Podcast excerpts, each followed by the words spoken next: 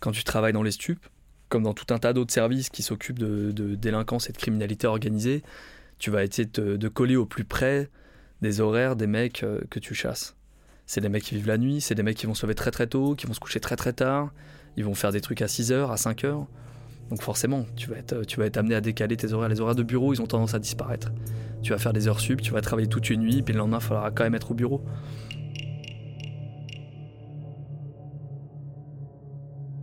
Il y a des temps, d'attente qui sont infiniment longs. On peut passer 6 euh, heures, 7 heures, parfois toute une nuit, toute une journée, parfois 24 heures dans un appart à surveiller des mecs. Il y a des appartements qui sont au cœur d'une cité, tu peux pas y entrer à midi et en sortir à 18 heures. Tout le monde va t'en voir sortir de l'appart, puis là c'est fini. Tu peux mettre une croix sur ta procédure et c'est terminé, les mecs vont tout changer. Donc tu es obligé d'y entrer à 5h du matin et d'en sortir à 3h du matin.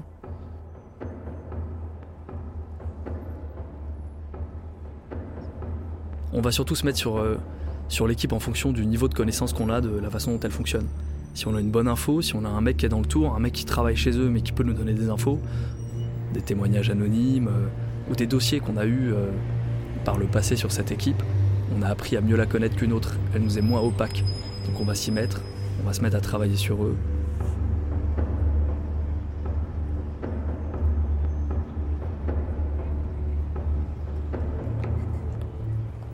Les points de deal sont connus, les chefs sont connus, on sait un peu comment fonctionnent les rapports de force entre les équipes.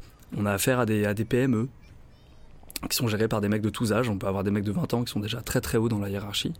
On peut avoir des mecs de 30 ans qui sont complètement rincés, euh, qui n'ont jamais complètement évolué dans le business, qui restent vraiment euh, stagnants, on va dire. Et euh, quand tu commences à te lancer dans une enquête comme celle-là, tu vas apprendre à les connaître. Tu vas vivre avec eux, on va les mettre sur écoute on les écoute vivre, on écoute leurs conversations avec leurs femmes, avec leurs amis, avec leurs potes de foot, avec leurs potes de cité, avec leurs euh, partenaires de commerce, on va dire.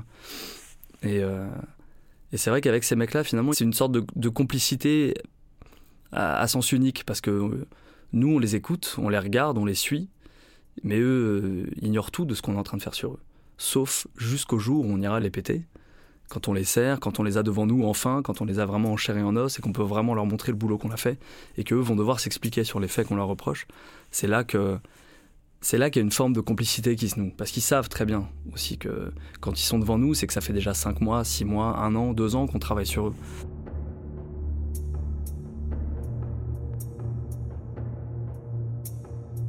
Il y, a du chambrage on va se taquiner un petit peu. Il y a des mecs qu'on connaît parce qu'il y a des mecs qui nous connaissent parfois même mieux qu'on ne le pense. Ils connaissent nos surnoms, ils nous ont tous donné des, surnoms dans la rue. Genre euh, Gueule d'Ange, euh, Schofield, Le Turc, des trucs comme ça. Des surnoms qu'on apprend à connaître avec le temps parce qu'on sait que c'est comme ça qu'on se fait appeler dehors.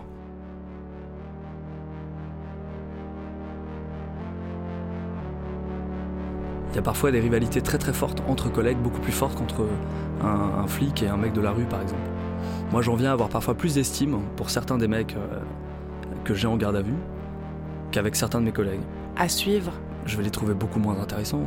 Leur vision du monde, leur parcours, c'est vachement plus étriqué parfois que certains mecs que j'ai en face de moi. J'ai l'impression d'avoir des.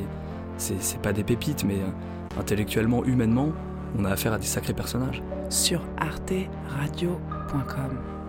Donc des mecs qui ont un certain charisme, qui ont une vision de la vie un peu particulière, bien sûr, avec lesquels parfois on a plus de points communs ou de sujets de discussion qu'avec des mecs avec lesquels je vais travailler tous les jours, qui portent euh, le même uniforme et qui font le même boulot que moi.